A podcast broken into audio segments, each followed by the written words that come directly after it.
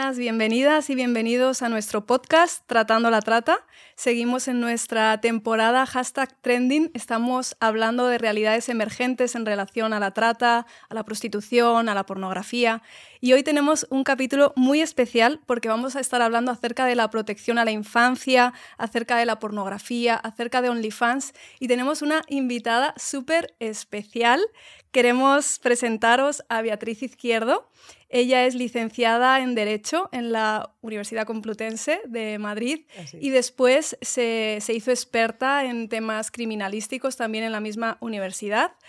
Realmente es una experta que ha investigado mucho durante mucho tiempo, muchos años, y a día de hoy ella protagoniza una cuenta en Instagram que se llama Origen del Mal, donde ella nos cuenta de manera muy didáctica eh, todo lo que ella ha estudiado, ha investigado durante todos estos años, sin morbo, lo cual me parece súper importante en esta materia, pero no solo eso, sino que ha escrito un libro que lo acabamos de leer y que es totalmente recomendable, que desde que lo vi me llamó muchísimo la atención el título.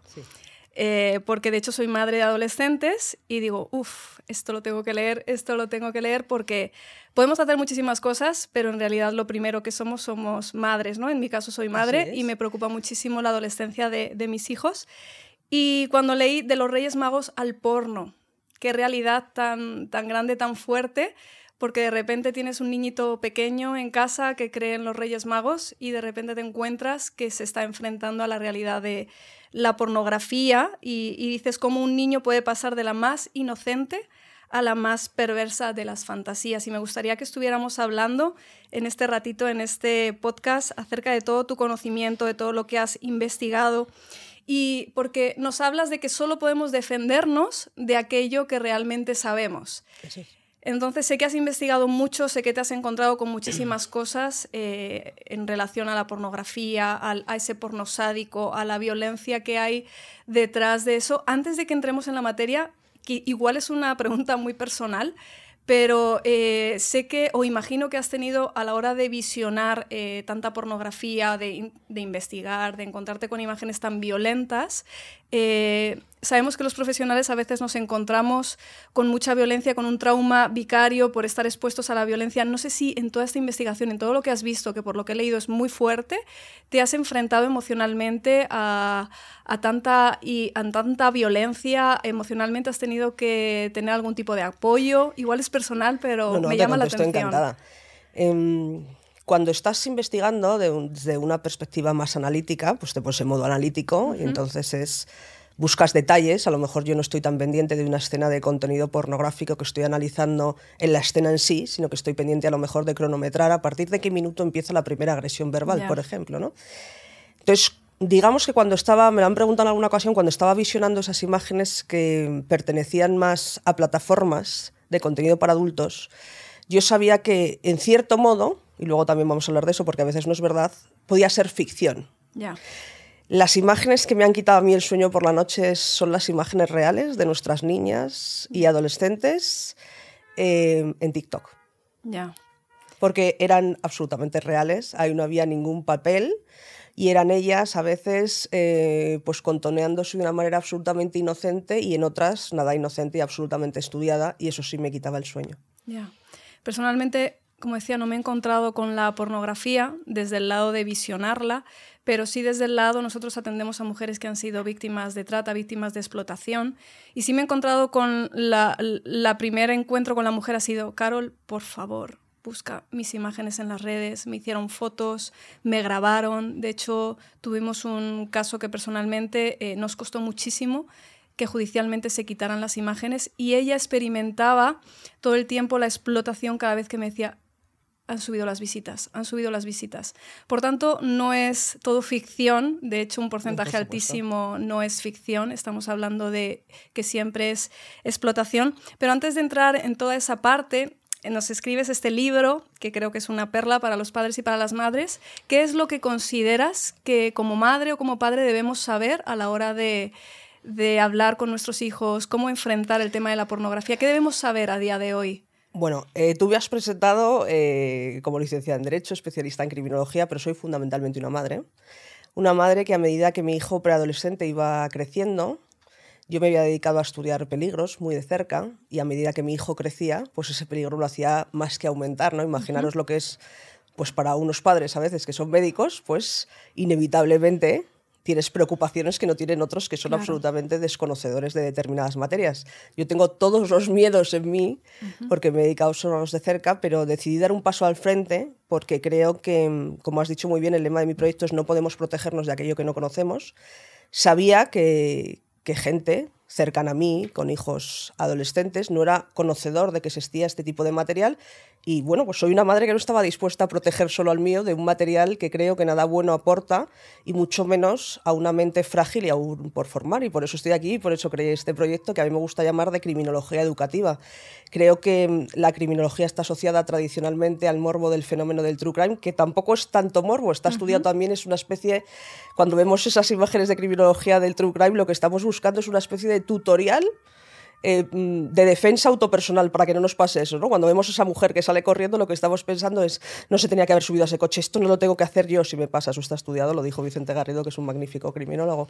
Pero yo quiero hablar de criminología educativa, quiero hablar a los padres y a las eh, facultades que forman a nuestros maestros de que hay determinados peligros y que tenemos una responsabilidad como sociedad y que no podemos defendernos si no los conocemos. Entonces nuestros niños están expuestos. En el momento que les hemos entregado dispositivos móviles a un tipo de pornografía, no cualquier tipo de pornografía, un tipo de pornografía muy violenta, que cosifica a la mujer, que refleja conductas tipificadas en nuestro ordenamiento jurídico con penas importantísimas, como son violaciones, violaciones grupales, lesiones, violencia de género y un larguísimo etcétera. Y de otro lado, lo que me preocupa también es el contacto que están haciendo los depredadores sexuales cada vez a más corta edad con nuestros menores a través del grooming, y cómo están haciendo que nuestros propios niños autogeneren imágenes que se considerarían de pornografía infantil. Claro que sí, realmente me llama muchísimo la atención cuando hablas de la erotización de, la violencia, eh, cómo em, eh, alguien puede experimentar placer viendo o visionando una pornografía en la que todo el tiempo están exponiendo a la mujer a la violencia, donde todo el tiempo nos encontramos, ¿no? Como reflejas que se pone una bolsa en la cabeza de una mujer, todo tipo de vejaciones. ¿Y qué es lo que pasa en un adolescente, en un preadolescente? Eh, se hablan las estadísticas de que quizás el primer contacto con la pornografía es a los 8 años, eh, posteriormente igual empiezan a ser adictos ya a los 12 o a los 13, pero ¿qué es lo que va a experimentar ese, ese menor? Porque yo siento que ese menor está siendo abusado cuando, cuando ve esa imagen y que, cuáles son las eh, consecuencias de ese abuso cuando a los ocho años te encuentras con la pornografía en tu puerta. Eh, nuestro Código Penal castiga conductas que atentan contra nuestros menores y una de ellas es exponer pornografía a un menor. Exponer pornografía a un menor directamente es un delito tipificado en nuestro ordenamiento jurídico con penas importantes.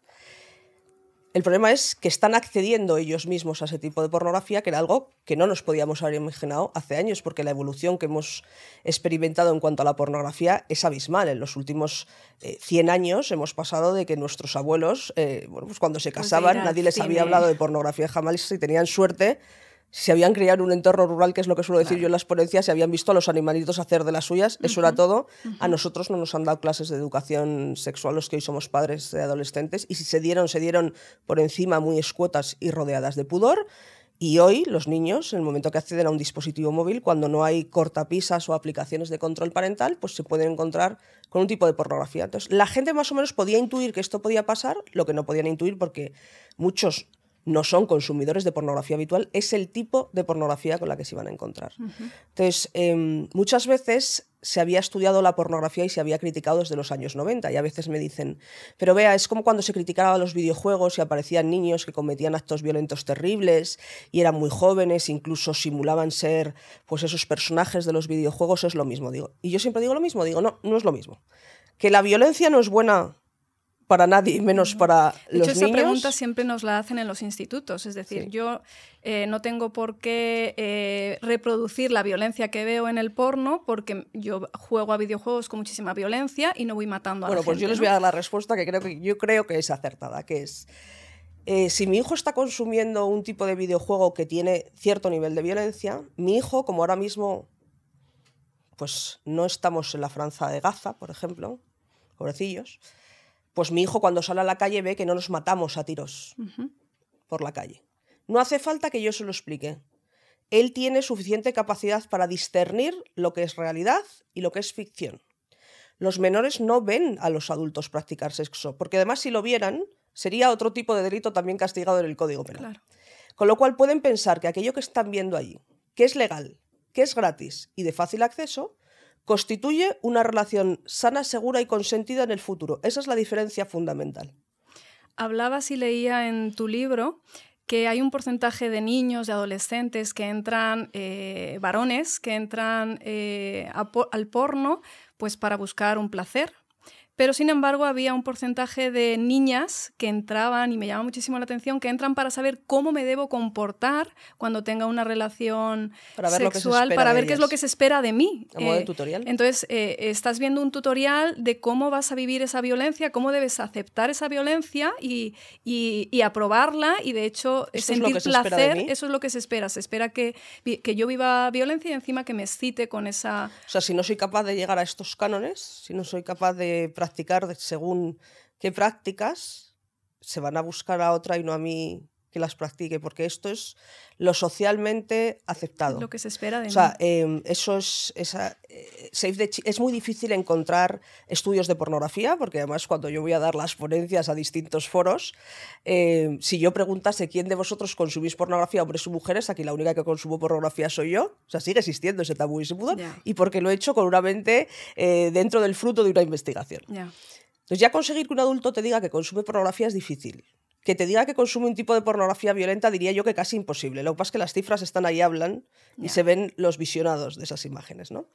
Pero conseguir ya que menores hablaran de este tema es mucho más peliagudo porque además em, deberías tener una autorización de los adultos, con lo cual ya el pudor se intensifica. Save the Children consiguió eh, una muestra significativa de adolescentes que habían dado respuestas a importantes preguntas. Se llama el informe Desinformación Sexual, Pornografía de Adolescencia.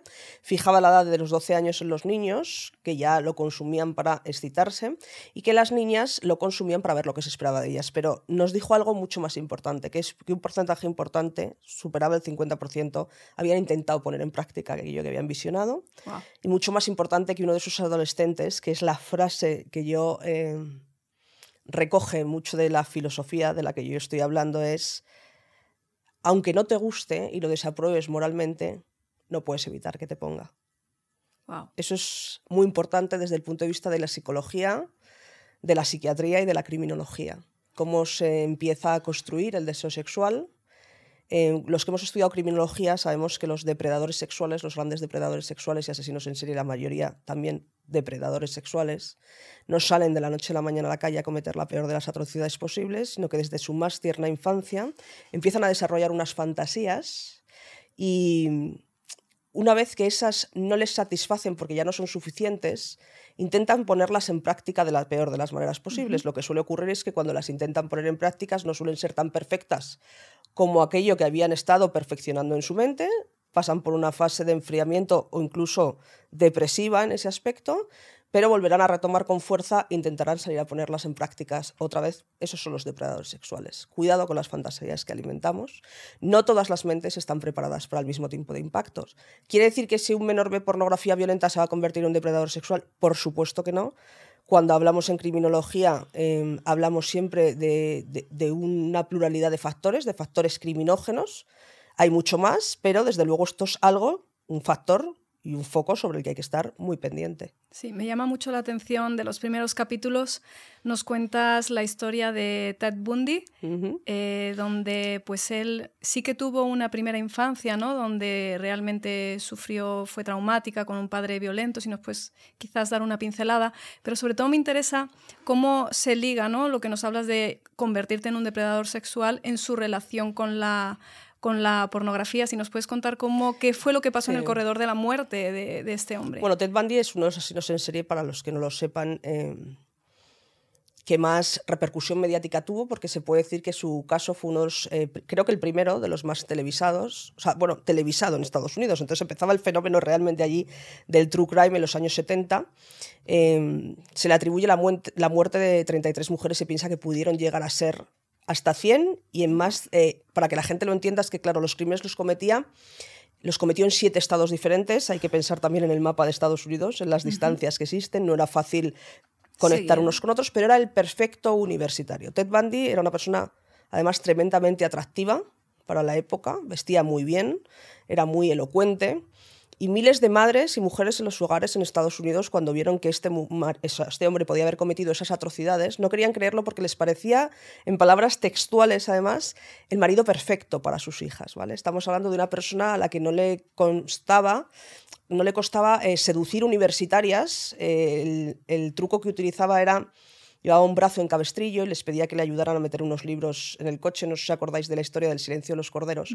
Una de las escenas a una mujer la intentan, a la víctima la intentan meter en el maletero recreando a Ted Bundy. ¿no? Bueno, conseguía seducirlas de esa manera, pero la realidad es que era un depredador terrible que causó eh, muchísimo daño. Ted Bundy durante muchísimos años fue estudiado por el FBI, era una personalidad además absolutamente ególatra y narcisista, se defendió a sí mismo en el tribunal, tenía estudios en Derecho y en Sociología. Y cuando mm, en los años que estuvo en el corredor de la muerte fue entrevistado por el FBI, al principio no reconocía sus casos, solo hacía en tercera persona, pero hubo un momento que se consiguió una entrevista final. Ted Bundy dice que él solo tenía un secreto, que él era cualquier niño de la sociedad americana, pero que el porno le robó de su casa. Como progresivamente cada vez fue necesitando contenidos más violentos y más sádicos. Es ese porno el que me preocupa a mí porque se ha escrito muchas veces sobre criminología, o sea, sobre pornografía. Yo lo he hecho desde el punto de vista de la criminología. Esto no tiene nada que ver con la moral ni con distintas creencias. Esto tiene que ver con cómo se puede construir un, futuro depredador sexual según qué tipo de pornografía consume, porque es que estamos hablando, de verdad que los padres no se lo imaginan, de un tipo de pornografía absolutamente violenta. Es que estamos hablando de sadismo en muchos casos. Cuando la gente piensa en pornografía, se imagina la imagen em, más explícita de los genitales. Piensa, hemos pasado de la erótica, que eran películas eróticas, a la pornografía. Y la pornografía es lo mismo, pero que no hay argumento en la película y pues que se exhiben de una manera clara los genitales. No tiene nada que ver con eso. Tiene que ver con escenas que simulan agresiones, eh, vejaciones. Entonces tenemos un problema como sociedad, no es, algo que preocupe a nivel estatal, es algo que preocupa a nivel mundial. Es una pornografía que existe en todos, o sea, una problemática que existe en todos los países. Y ha llegado el momento de, de coger el toro por los cuernos y decirle a los niños que eso no puede ser educación sexual en ningún caso, porque nada bueno va a aportar, porque no queremos ni que nuestras niñas sean víctimas ni que nuestros niños sean agresores. O sea, los niños no pueden no saber que lo que están haciendo es delito. Tenemos que, tenemos que defendernos contra eso, porque si no les explicamos además la legalidad vigente, les estamos mandando desarmados a la guerra. Los niños tienen que saber que existe una ley la comúnmente denominada ley del solo sí es sí, que ha fijado el foco en el consentimiento. Y te guste más o te guste menos, es la ley que tenemos y la ley que rige. Y entonces hemos corrido demasiado sin educarles en consentimiento y habrá que educarles en consentimiento. Los niños que tengan que entender que cuando tengan una edad legal para poder practicar relaciones consentidas, tendrán que saber diferenciar que pueden querer tener una relación sexual pero no cualquier tipo de práctica, Pueden dejarse incluso grabar cuando ya sean adultos, pero no consentir que se difundan las imágenes. Pueden querer mantener una relación sexual, pero no querer mantenerla sin protección. De todo eso llegará un momento que habrá que educar, porque si no vamos a tener un problema serio. Algo que me preocupa muchísimo en cuanto a la infancia es el tema de OnlyFans. Y parece que todo el mundo, o pareciera, ¿no? Que lo conoce, pero la realidad que, me, que enfrento es distinta porque llegamos a talleres con padres y con madres y decimos, y vamos a tratar el tema de OnlyFans. Y es como... No saben lo que es. ¿Qué es OnlyFans? Y, claro, ¿cómo vamos a poder educar a nuestros hijos, protegerles? Eh, ¿Cómo vamos a trabajar esa indemnidad sexual de la que tú hablas en el libro si como padres o madres desconocemos a lo que nuestros hijos se van a, se van a enfrentar? Entonces, si puedes a nuestros oyentes, eh, contarles primero qué son OnlyFans y me gustaría que profundizáramos un poco en eso, del que, de lo que nadie habla a día de hoy, muy poquita gente trata este em, tema. Bueno, cuando hablamos de páginas de contenido para adultos, la generalidad de las páginas son gratuitas, luego tienen un servicio premium, pero cualquier menor que no tenga cortapisas en un dispositivo podría acceder porque lo único que te piden a día de hoy es una pestañita en la que poner es mayor de 18 años y entras. Y ahí no, te cobran y tú puedes ver un montón de imágenes. De repente, en el año 2006, en Gran Bretaña, nace OnlyFans con una vocación de ser una plataforma para creadores de contenido. No es que nazca con la vocación de ser de contenido pornográfico, pero enseguida encontró su nicho. Tenemos que entender también la sociedad en la que estábamos en ese momento. Se había producido en 2020 una pandemia que había mermado las economías de muchísimas familias y aparecía gente eh, que no se había dedicado a este mundo de la pornografía nunca, que a lo mejor podían ser actores o actrices, que contaban eh, cómo había dado un cambio radical su vida y creando esta plataforma que a diferencia de las otras es de pago, donde se exige además un DNI y un selfie al lado de tu DNI para que puedan comprobar que efectivamente eres una persona adulta, se crea lo que es el porno a la carta. Es como el fenómeno fan, te permiten tener contacto con esas eh, personas que te gustan, tú te conviertes en un seguidor de ellos y si pagas determinadas cantidades, pues puedes tener un contenido em, bueno, pues personalizado para ti y tener contacto y hablar. Entonces, bueno, pues... Eh, se viralizaron muchas de estas eh, cifras desorbitadas que ganaba la gente y que si seducían a los adultos, como no iban a seducir a nuestros niños y a nuestras niñas. La gente dice, bueno, pero si es de pago y se exige el DNI y un selfie, pues estamos a salvo porque los niños no entran. Bueno, echa la ley, echa la trampa. Igual que desactivan aplicaciones de control parental, pues cuando alguien quiere algo, lo puede conseguir. Porque hay que tener cuidado? Porque dentro em, lo que tiene que entender también la gente es que cuando nuestras niñas y nuestros niños en las redes caen en cosas que no deberían caer, se ha producido de una manera paulatina. No es que tu hija de repente, siendo menor de edad, vaya a decidir que no tiene ningún pudor, se vaya a desnudar ante una cámara, vaya a comercializar con su cuerpo porque decida que va a ganar esa semana 10.000 euros. No estamos hablando de eso, estamos hablando de que muchas veces ellas consideran, y es lógico porque son solo niñas, la mayoría niñas, no niños, que no hay peligro en determinadas conductas que llevan a cabo. Entonces, por ejemplo, a muchas niñas, em, si hablas con ellas, no ven peligro en empezar vendiendo imágenes de sus pies. Hay un fetichismo, que es el fetichismo de pies, que tiene un mercado importante, que mueve mucho dinero, y piensan, pues si puedo ganar dinero y no estoy haciendo nada malo y además no me pueden reconocer y además es que es un pie, que más da? Que es que yo como no tengo esa parafilia, pues que me da lo mismo pie que oreja, es que me importa un bledo, no, no sé qué malo estoy haciendo. Bueno, deberían entender las niñas, y es algo que yo también intento explicar cuando hablo con los padres y los profesores, que muchas veces hay gente que está consumiendo esas imágenes y a lo mejor no, sabes que, no sabe que eres menor, porque puedes aparentar más edad. Pero hay otros que sí, porque los que les gustan son los menores. Y ahí estamos hablando ya de otro tipo de actividades. Estamos hablando como cuando pasa en el grooming, que van a intentar captarte a través de cualquier eh, estrategia. Son verdaderos profesionales y son buenos en lo que hacen.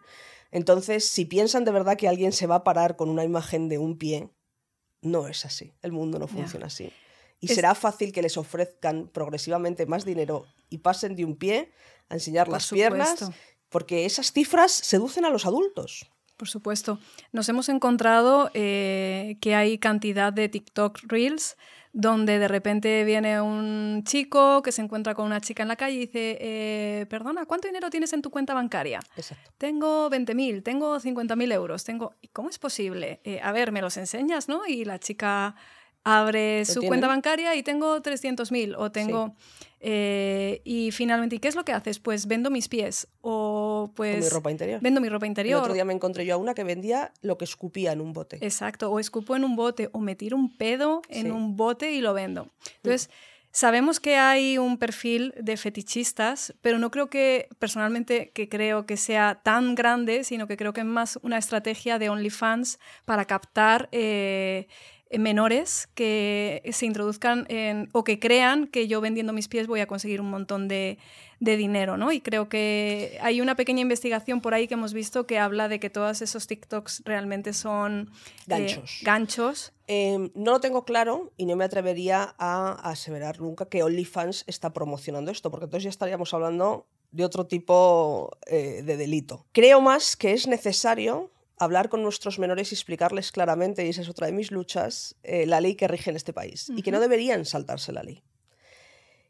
Es verdad que no se les puede poner tan fácil como si tienes 18 años, clic, porque claro, es como cuando estás a régimen y te paseas todo el día por una pastelería, pues al final la gente hay que ponerle un poco de puertas al campo. Pero un menor debería tener muy claro que no puede falsificar un DNI, para hacerse una cuenta de OnlyFans. Porque además, si no, corremos el riesgo de que un día tengamos que poner una denuncia o una demanda, como ha pasado también con los casos de los niños que lamentablemente han sufrido daños físicos, a veces irreversibles, por hacer retos en TikTok, ¿no? Entonces dicen los padres, es que voy a demandar, por ejemplo, a TikTok. Bueno, ya, pero es que si tú has engañado a TikTok y TikTok no sabía que tú tenías determinada edad, porque además tienes una cuenta que a lo mejor solo ves pero no publicas, ¿cómo sé yo que no tienes los 16 años que decías tener? Entonces, al final, yo creo que es importante que dejemos de echar balones fuera y hablemos mucho con nuestros menores y hablarles de que las cosas tienen consecuencia, pero como has dicho tú muy bien, los padres no pueden hablar de OnlyFans a sus hijos porque no, saben en un porcentaje importantísimo que existe. Bueno, pues ha llegado el momento de contárselo y decirles que esto sí existe, que está ahí y que si existen series en plataformas importantísimas y películas donde se ve que miles de mujeres han podido ser engañadas con todos los estudios universitarios, con un nivel de socioeconómico importante, ¿cómo no van a engañar a un menor? A mí me gusta siempre hablar eh, de una vez que salió el exdirector de la CIA y del FBI, o sea, había sido exdirector de las dos agencias y salía para prevenir, es ya un octogenario, salía para prevenir a los abuelos de los eh, fraudes online. Y lo hacían torándome a culpa porque habían intentado eh, atacarle a él y a su esposa online y que fueran víctimas, ¿no? Bueno, eh, se había equivocado desde luego el ciberdelincuente por la casa a la que llegó a parar. Pero es que si intentan timar al exdirector de la CIA y del FBI, ¿qué no van a conseguir con nuestros menores?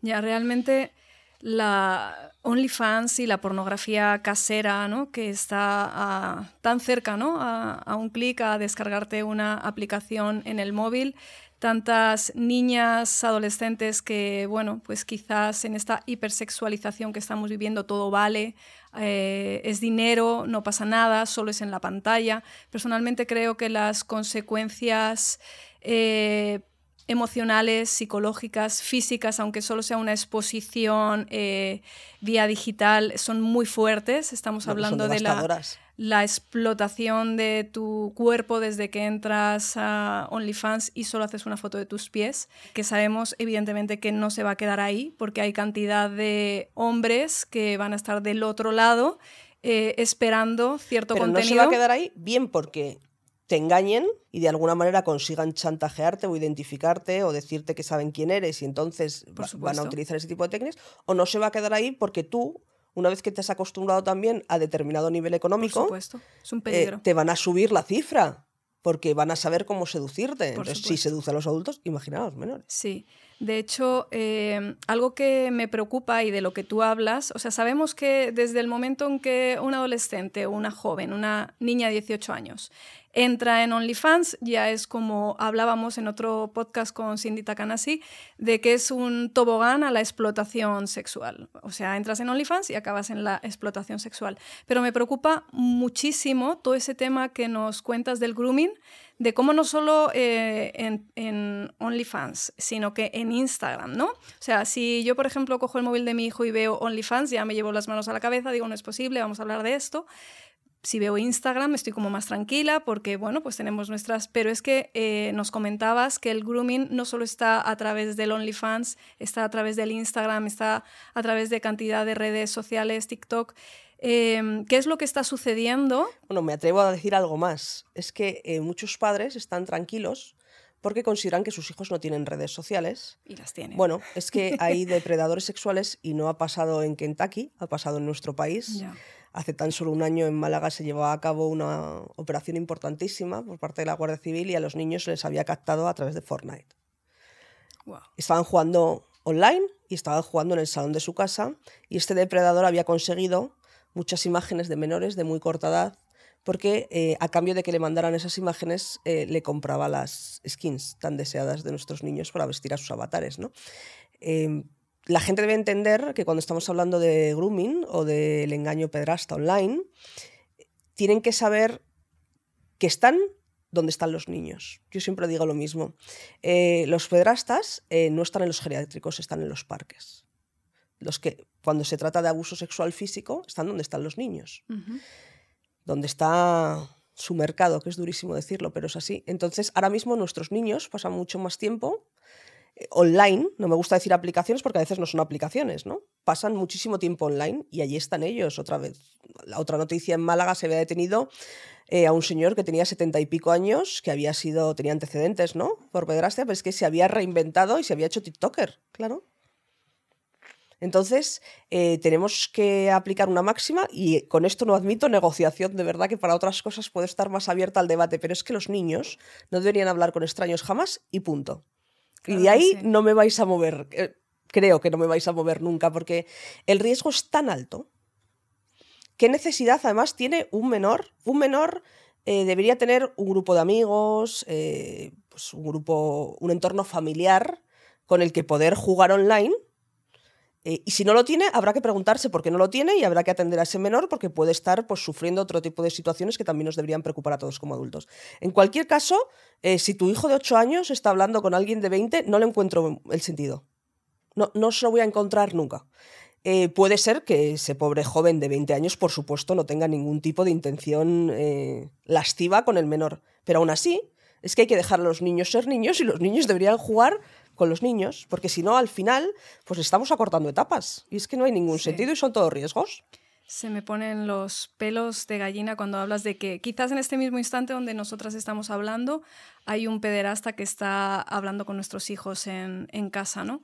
O sea que lo podemos tener mucho más cerca de lo que imaginamos, no es una cosa como tan lejana que sucede en el extranjero, es que puede llegar a pasar en nuestra casa. Claro. Así que gracias por todo tu expertise, por tus investigaciones, por esa pasión con la que hablas de proteger la infancia. Bueno. Gracias por alzar la voz, por hablar con los padres, las madres. Gracias por ser ese altavoz. Y nos quedamos con tu lema de vamos a proteger la, la infancia. Vamos a proteger a los niños, que a mí me gusta decirlo. Eh, tienes que proteger a los niños como si fueran propios. Los niños no tienen culpa de nada, un niño no te provoca, un niño no se enamora de ti, un niño no se lo merece y a los niños hay que protegerles porque son el futuro, pero son fundamentalmente el presente. Pues muchísimas gracias, Beatriz, ha sido un placer. A vosotros.